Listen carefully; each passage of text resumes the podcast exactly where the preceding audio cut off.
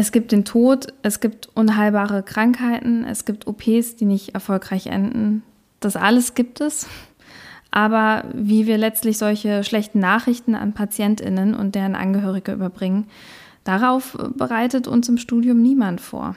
Extrem schade, wie ich finde.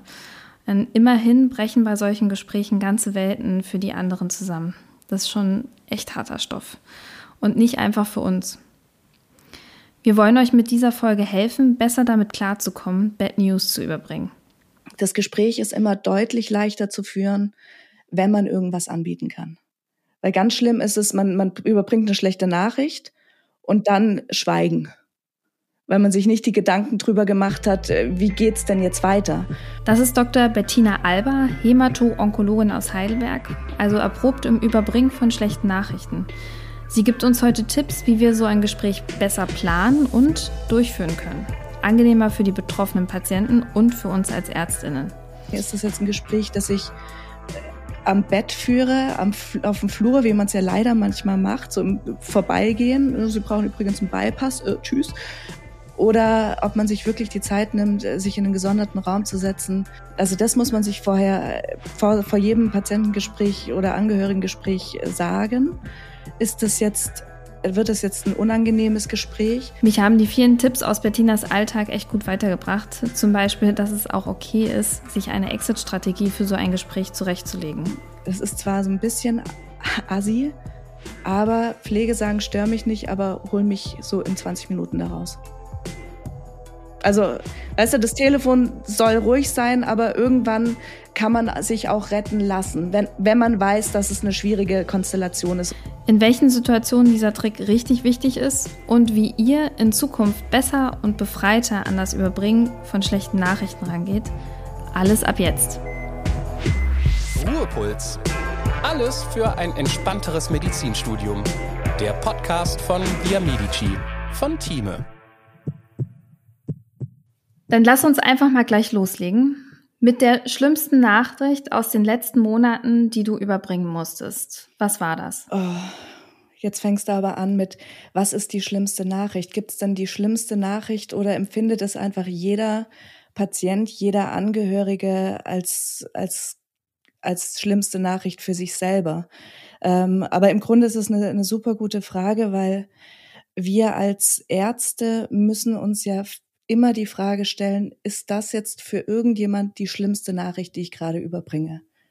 Ähm, also es geht ja gar nicht darum, was für mich die schlimmste Nachricht ist, sondern was ist für den Patienten die schlimmste Nachricht, die man überbringen kann. Und ich überbringe natürlich die Nachrichten in, jetzt in letzter Zeit. Sie haben eine Krankheit, die bösartig ist. Und wie schlimm das dann für den Einzelnen ist, ist natürlich immer, kann ich irgendwas anbieten? Also kann ich, ist das, hm. ist das was, kann ich eine Therapie anbieten? Ähm, auch das ist für viele ganz arg schlimm, wenn sie eine Therapie machen müssen. Für andere ist es wiederum eine Erleichterung. Ähm, kann ich keine Therapie anbieten? Gleiches Spiel. Für die einen ganz arg schlimm, weil in der Regel äh, natürlich ein Todesurteil auf Zeit X gesehen. Ähm, aber für andere ist es auch eine Erleichterung, weil sie sich nicht einer Therapie stellen müssen.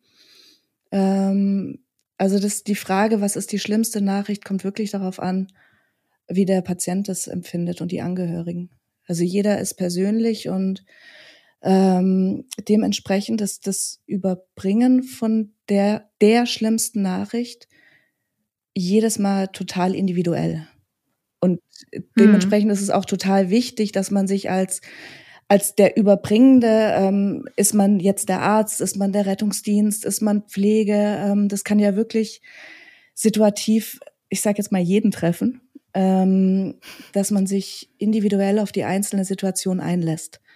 Und das, das ist das Schwierige, dass man nicht pauschal das irgendwie überbringen kann. Weißt du, wie ich meine?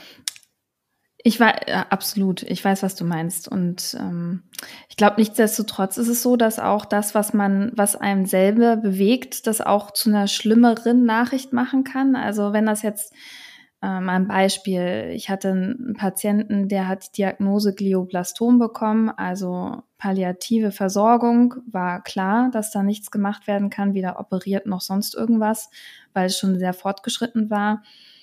Der Patient war aber schon nicht mehr ansprechbar. Also es war wirklich so End-End-End-Stadium und das ist nicht schön. Und wenn man die Nachricht, ich habe sie jetzt nicht selber überbracht, aber wenn man die Nachricht jetzt den Angehörigen mitteilen muss, ist das mit Sicherheit nicht schön. Aber für mich persönlich wäre es schlimmer, mhm. wenn das ein Kind wäre. Oder weißt du, was ich meine? Das, das sagen ganz viele, aber es, es, es ergibt sich manchmal tatsächlich aus den Gesprächen, wenn man reingeht. Und ich weiß noch, ich hatte mal irgendwie einen 85-Jährigen, ähm, wo ich eigentlich dachte, das ist jetzt okay, weil der auch schon vorerkrankt war. Ähm, weil der eigentlich äh, zu Beginn von dem Gespräch beziehungsweise das, was ich von den Angehörigen mitbekommen hatte, eigentlich eigentlich war das okay und ich dachte, okay, ich erkläre das jetzt und und gib halt mit, was wir alles tun können, supportiv, palliativ. Ähm, und für den ist es aber im Endeffekt, also im Gespräch kam dann einfach so viel Unbewältigtes bei dem raus, dass dieser gestandene Mann, der vor seiner Familie so stark ist, so bitterlich geweint hat, weil er noch Stress mit seinem Sohn hatte, was er ins, äh, wieder ins Gute bringen wollte. Und damit ist eigentlich ein Gespräch, das für mich am Anfang so ein, äh, ja, das wird ein, ein No-Brainer-Gespräch, wirklich mir so schlimm zu Herzen gegangen ist, ähm, wie jetzt zum Beispiel ein, ein Gespräch mit einer relativ jungen Brustkrebskranken ähm, vorher nicht. Also das, das ist wirklich, das kann einen manchmal total kalt erwischen. Äh, auch wenn das jetzt, wenn es nicht pauschal sagbar ist, ähm, wie man das besser oder schlechter überbringen kann, gibt es für dich Fragen, die man sich selber stellen kann, so als Hilfe, um damit diese schlechten Nachrichten irgendwie, damit man die besser überbringen kann? Ja, unbedingt. Ähm, also zum einen ist es wichtig, dass man sich im Klaren darüber ist, ist das jetzt gerade eine schlechte Nachricht? Ähm, äh, weil ich glaube, wir Ärzte stumpfen alle so ein bisschen ab. Bei uns Onkologen hat jeder immer sofort die schlechte Nachricht im Kopf, aber in anderen Fachrichtungen ähm, überbringt man auch schlechte Nachrichten und viele merken es gar nicht mehr. Ähm, also ja, es ist so. Ähm, deswegen sollte man sich eigentlich vor jedem Gespräch äh, mal ganz kurz sammeln und überlegen, ist das jetzt ein Gespräch, das ich am Bett führe, am, auf dem Flur, wie man es ja leider manchmal macht, so im Vorbeigehen. Sie brauchen übrigens einen Bypass, äh, tschüss. Ähm, oder ob man sich wirklich die Zeit nimmt, äh, sich in einen gesonderten Raum zu setzen und ähm, der Pflege zu sagen, jetzt mal ganz kurz nicht hier rein, nicht die ganze Zeit anrufen. Ähm, also das muss man sich vorher vor, vor jedem Patientengespräch oder Angehörigengespräch äh, sagen. Ist das jetzt wird es jetzt ein unangenehmes Gespräch, dann ist es ganz wichtig, dass man sich nochmal die Diagnose klar macht und die Prognose klar macht. Und äh, kann ich der Person irgendwas anbieten? Ähm, weil das sind so die Sachen, die einen kalt erwischen können in so einem Gespräch. Und die Fragen kommen natürlich. Äh, sterbe ich dran? Wie lang bin ich krank? Wann kann ich wieder arbeiten? Ähm, was für Therapien? Und das Gespräch ist immer deutlich leichter zu führen, wenn man irgendwas anbieten kann. Weil ganz schlimm ist es, man, man überbringt eine schlechte Nachricht und dann schweigen. Mhm. Weil man sich nicht die Gedanken drüber gemacht hat, äh, wie geht's denn jetzt weiter? Und wenn es jetzt nicht gerade eine Todesnachricht ist, die man an Angehörige überbringt, ähm, gibt's ja immer was, was man noch weiter anbieten kann. Sei es eine palliative Versorgung, sei es eine Seelsorge, sei es der, der Klinik, ähm, Pfarrer.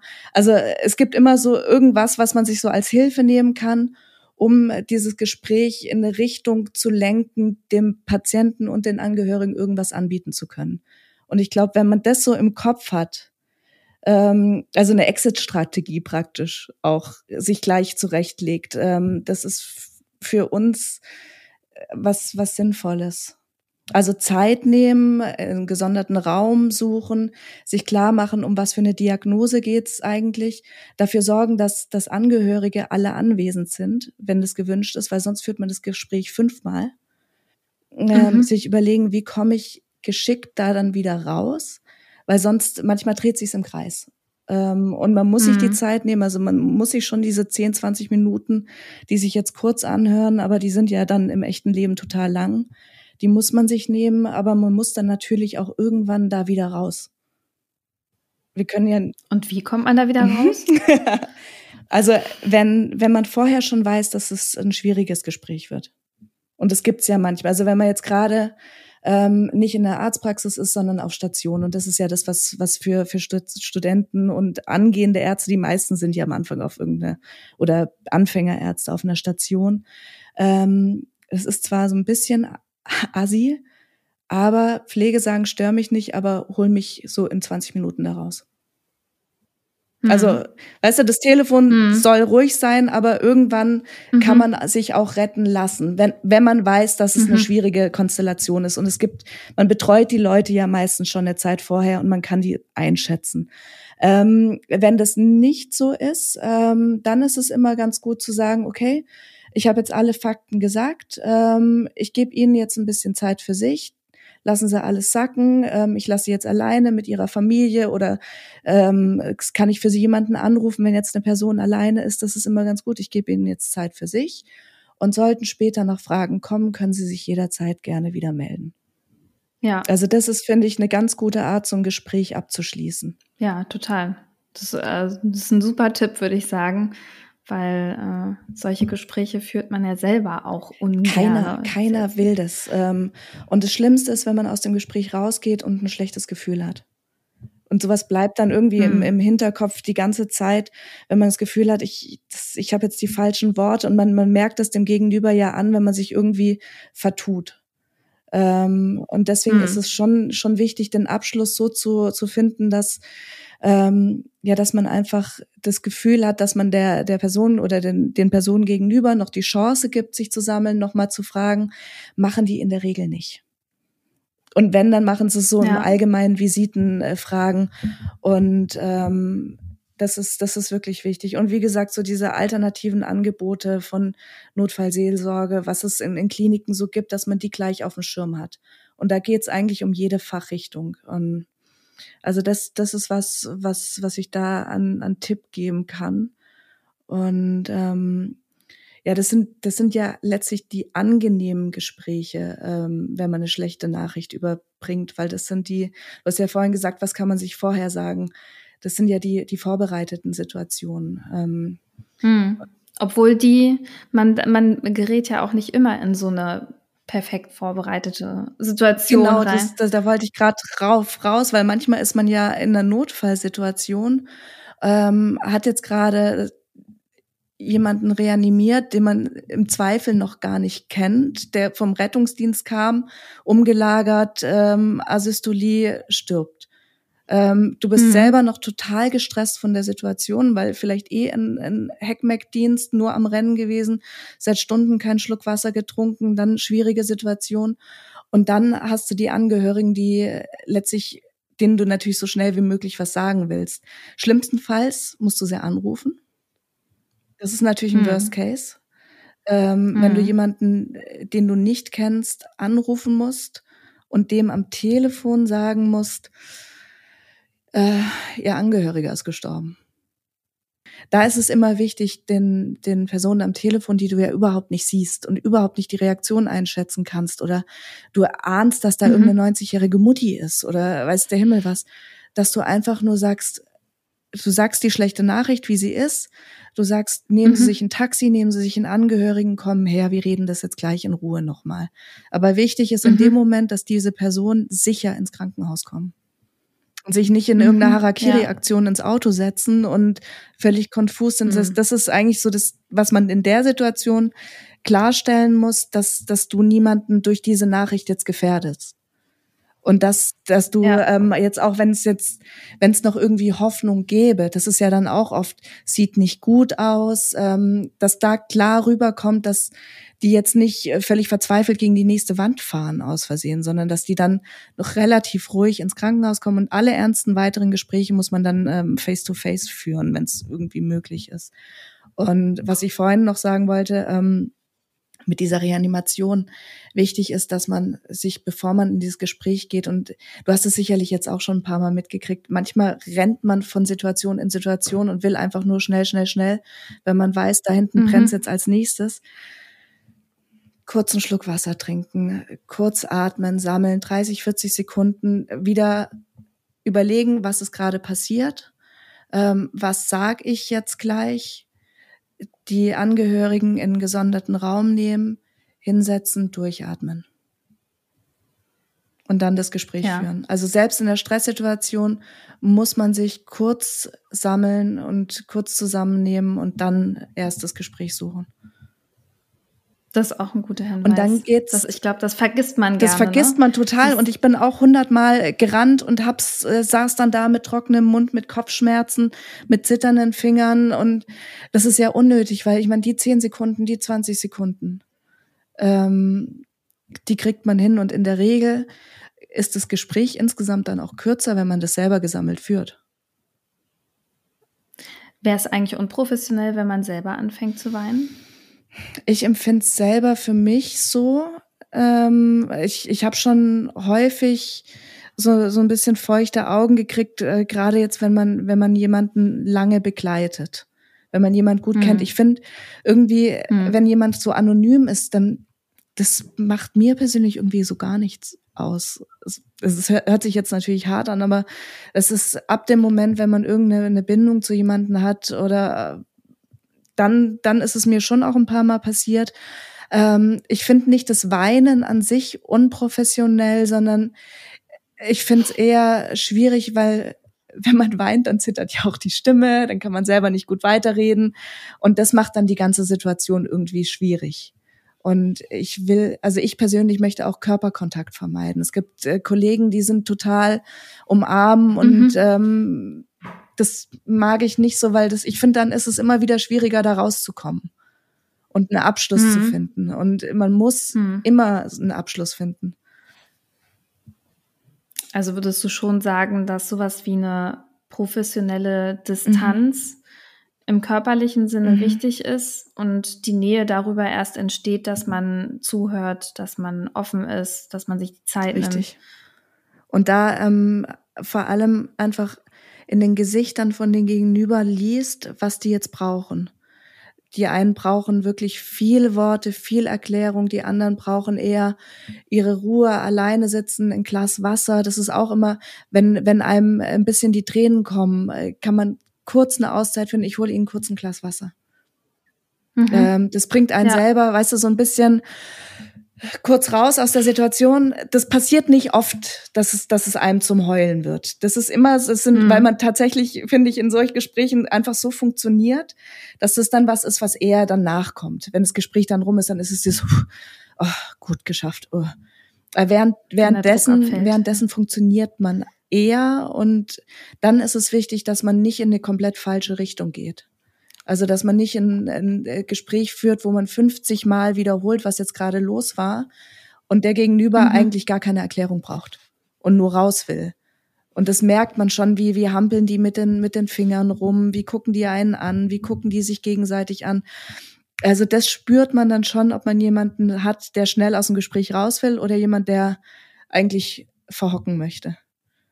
Und da finde ich eigentlich was, wo, wie ich das für mich gelernt habe, ähm, ist tatsächlich so diese ganze PJ- und Assistenzarztzeit, die finde ich da sehr, sehr wichtig, weil du bei Visiten etc. so viele Gespräche von Kollegen beobachtest. Wie führen die mhm. Gespräche? Mhm. Und ich habe da extrem viel mir abgeschaut und gemerkt, wie ich es nicht machen möchte ja, es ist so, so seinen eigenen Stil entwickelt man mit der Zeit, aber das kennst du ja bestimmt, wenn du, mhm. wenn du in einem Gespräch, wenn du dabei stehst und das irgendwie unangenehm findest und denkst, oh, was, was, was macht der denn da jetzt? Und sowas merkt man sich, finde ich, automatisch. Ähm, und das fand ich viel wichtiger als dieses Inhaltliche, was man ja dann eh lernt aus den Büchern, ist das Beobachten von den Kollegen und von der Pflege wie die, und das ist das, das Coole bei diesen Visiten am Anfang. Du stehst ja so ein bisschen beiseite und äh, siehst, wie alle miteinander umgehen. Und da zieht man extrem viel raus, wie man mit Patienten gut umgehen kann. oder nicht. Stimmt. Also das kann ich zu 1000 Prozent unterschreiben. Wo du sagst, da fällt mir das wie, wie ein Blitz wieder ein, dass ich das auch so bemerkt habe, dass gerade wenn man mit der Visite mitläuft und dann verschiedene Ärzte und Ärztinnen beobachtet, wie sie Nachrichten überbringen an Patienten und Patientinnen, dass das sehr unterschiedlich ist und man sich wirklich so auch so einen Stil rauspickt. Also was findet man gut, mhm. was kommt auch gut an beim Gegenüber. Man ist ja Beobachter mhm. in dem Moment und gar nicht Teil des Ganzen so wirklich. Und das ist eine schöne Sache, dass du das sagst, weil ich meine, das kann jeder Medizinstudierende auch ausprobieren, selber in der Formulatur, im Blockpraktikum, ähm, Im PJ, im PJ. in der Assistenzarztzeit. Und diese Visiten sind ja super ja. lang. Also ich meine, die gehen ja gefühlt, hören die ja gar nicht mehr auf. Und da gibt's viel, viel Zeit äh, zu beobachten und zu, zu schauen. Und äh, apropos Visite, ich finde, eine Visite ist nicht dafür da, schlechte Nachrichten zu überbringen. Also das mhm. sollte man sich auch merken. Man kann eine Visite dazu nutzen, dem Patient, der ja meistens alleine ist, weil die Angehörigen nicht genau wissen, wann, wann startet jetzt die Visite, wann geht die durch. Ist ja auch bei jeder Fachrichtung anders. Die Chirurgen machen viel früher als jetzt die Internisten. Ähm, und ähm, da sollte man eher die Visite nutzen, um den Patienten darauf vorzubereiten, dass er einen Termin mit seinen Angehörigen macht, wann die dann alle kommen und dass man dann das Gespräch ohne diesen ganzen Visitenpulk drumrum in Ruhe führt. Weil äh, Visite, anderer Patient im Bett nebendran, fünf Leute, Pflege, alle stehen rum, alle stehen um den Patienten und es ist kein Angehöriger da. Ja, gruselig. Mhm. Und dann wird er, dann gehen alle raus, ja, der, 20 ja. Leute gefühlt. Und dann ist er alleine Richtig. mit seinen Gedanken. Und dann, Am besten noch mit seinem Bettnachbarn, mhm. der auch noch irgendwie peinlich berührt ist. Richtig sowohl er als auch sein Bettnachbar oder Bettnachbar. Und dann muss man noch versuchen, das wiederum seinen eigenen Angehörigen am Telefon irgendwie zu erklären, die dann wiederum panisch bei der Pflege anrufen, weil sie kein Wort verstehen, die Pflege dann wieder und dann hat man wieder diese Doppelschleife mhm. an Gespräch, was völlig unnötig ist und hat äh, Zeit verloren und hat ja. eine ganze Familie wuschig und panisch gemacht. Und jetzt eine kurze Unterbrechung in eigener Sache. Via Medici von Time hier kannst du kreuzen ohne Limit, bis du dich sicher fühlst. Dabei kreuzt du nicht einfach nur, sondern lernst dank der ausführlichen Kommentare unserer Fachleute die Zusammenhänge zu verstehen. Teste Via Medici jetzt 5 Tage kostenlos. Mehr dazu über den Link in den Show Notes. Und jetzt weiterhin viel Spaß mit Florentine und ihrer Gästin. Und wenn wir davon gesprochen haben, dass es vielleicht mal passieren kann, dass einem die Augen feucht werden in so einem Gespräch, ist ja auch das Gegenteil. Also man kann ja auch, wie du am Anfang gesagt hattest, irgendwann mal das Gefühl bekommen, dass man so abstumpft. Wie schaffst du da, die Balance zu behalten? Ich glaube, das ist so ein bisschen Charakterfrage. Das, das Gute ist, dass wenn man abstumpft, dass man es selber nicht merkt. das heißt, für einen selber äh, ist es ja dann in der Regel gar nicht so unangenehm. Ähm, da kommt es dann auch wieder auf die Fachrichtung an, ob man sich das erlauben. Also ich meine, jeder, jeder ist ja vom Charakter so, wie er ist. Ähm, das nicht abstumpfen. Also ich finde, man stumpft, man wird schon irgendwie nicht, man wird anders mit der Zeit und man hat so viele Situationen schon mal gehabt. Ähm, aber das Wichtige ist, dass man immer sieht, dass da gegenüber jemand sitzt, der auch die eigene Familie sein könnte. Und ich finde, das hilft mhm. enorm ähm, dass man, dass man ja auch nicht will, dass man selber oder dass Bruder, Schwester, Mama, Papa irgendwie von jemandem behandelt wird, der dem es eigentlich scheißegal ist. Was mir gerade noch einfällt, wenn man selbst reflektiert ist und weiß, dass einem solche Gespräche nicht besonders liegen, also so Übermittlung und das gibt's ja. Also ich ich habe viele Kollegen, die sagen, oh, ich kann das einfach nicht, das, das ist nicht meins. Ich hab, und die sind super Ärzte, aber die Gespräche sind's halt nicht so. Ähm, und wir haben das so gemacht, gerade in der Assistenzarztzeit, wo es noch viele Unsicherheiten gibt, ähm, zu zweit reingehen. Mhm. Dann kann man sich ein bisschen eine Ball äh, zuspielen. Und natürlich verliert man insgesamt Zeit auf den Tag aber man lernt viel in den Gesprächen und man hat immer noch jemanden neben sich sitzen, der, wenn einem selber die Worte fehlen, einspringen kann. Mhm. Und ähm, also bei mir war es so, dass gerade so in den ersten ersten Rotationen, in den ersten Stationen hatte ich so gute Freunde mit mir auf Station, weil man ja irgendwie im gleichen Alter anfängt. Man hat so die gleichen Befürchtungen und Ängste und da hilft es schon. Das wäre dann auch so ein Punkt, wo man sagt, es gibt jetzt ein Thema, als Ärztin oder Arzt, das mich selber triggert. Also irgendeine Nachricht, die ich überbringe, die ich vielleicht selber in der Familie erlebt habe, dass man dann nette Kollegen fragt, ob sie das für einen übernehmen können. Aber es ist halt, man offenbart dann auch einen Teil seines Privatlebens in dem Moment. Ja, aber man Und muss ja gar nicht sagen, warum.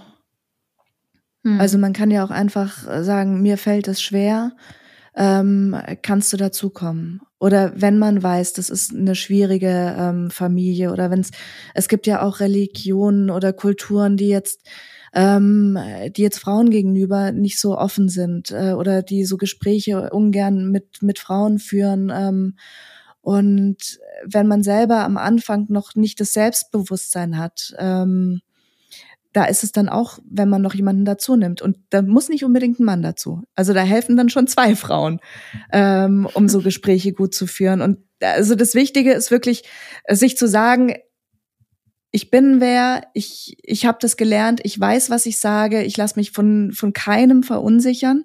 Dann braucht man irgendwann niemanden mehr, der einem beisteht. Ähm, aber am Anfang hilft das und da muss man gar nicht viel von sich offenbaren, wenn man das nicht möchte. Hm. Aber es, es hilft ja so als, als äh, im Team, finde ich, weißt du irgendwann so viel voneinander. Ähm, man arbeitet ja so eng zusammen. Was, also ist meine Erfahrung, aber ich bin da auch, ich bin so ein Teammensch, mir macht das einfach Spaß. Ähm, und wenn, je mehr man voneinander weiß, desto mehr steht man auch füreinander ein. Und da ist die Pflege mit inbegriffen. Also jeder, mhm. jeder auf Station, mit dem du gut bist, ähm, ist ja eine Hilfe für dich. Und man ist, ja, man absolut. ist ja so eine kleine Familie dann irgendwann. Und das, es gibt natürlich Rotationen und Stationen, wo es dann weniger ist, äh, wo es bisschen schwieriger ist. Aber ähm, man findet doch immer irgendjemanden in irgendeiner Schicht, der einem beistehen kann. Und wenn es zur Not der Oberarzt ist. Zur Not nehmen wir auch den. Und ich merke schon im Gespräch, wie angenehm das ist, mit dir zu reden und äh, angenehm und ehrlich erklären. Das machst du ja auch in deinem Podcast, krebsverständlich. Wir versuchen es zumindest, ja. Ja, also gerade auch für, für Studenten und äh, oder Assistenzärzte oder auch für gestandene Ärzte ist es, glaube ich, ganz angenehm. Ähm, eine Kollegin aus der Pflege und ich versuchen wirklich die Onkologie verständlich zu erklären und ähm, ich weiß es, wie es bei mir ist. Jetzt, je weiter das Examen weg ist und je weiter die, die äh, Facharztausbildung weg ist, desto mehr sind so einzelne Sachen, ist man einfach nicht mehr so nah dran und muss aber trotzdem Patienten was aus anderen Fachrichtungen erklären.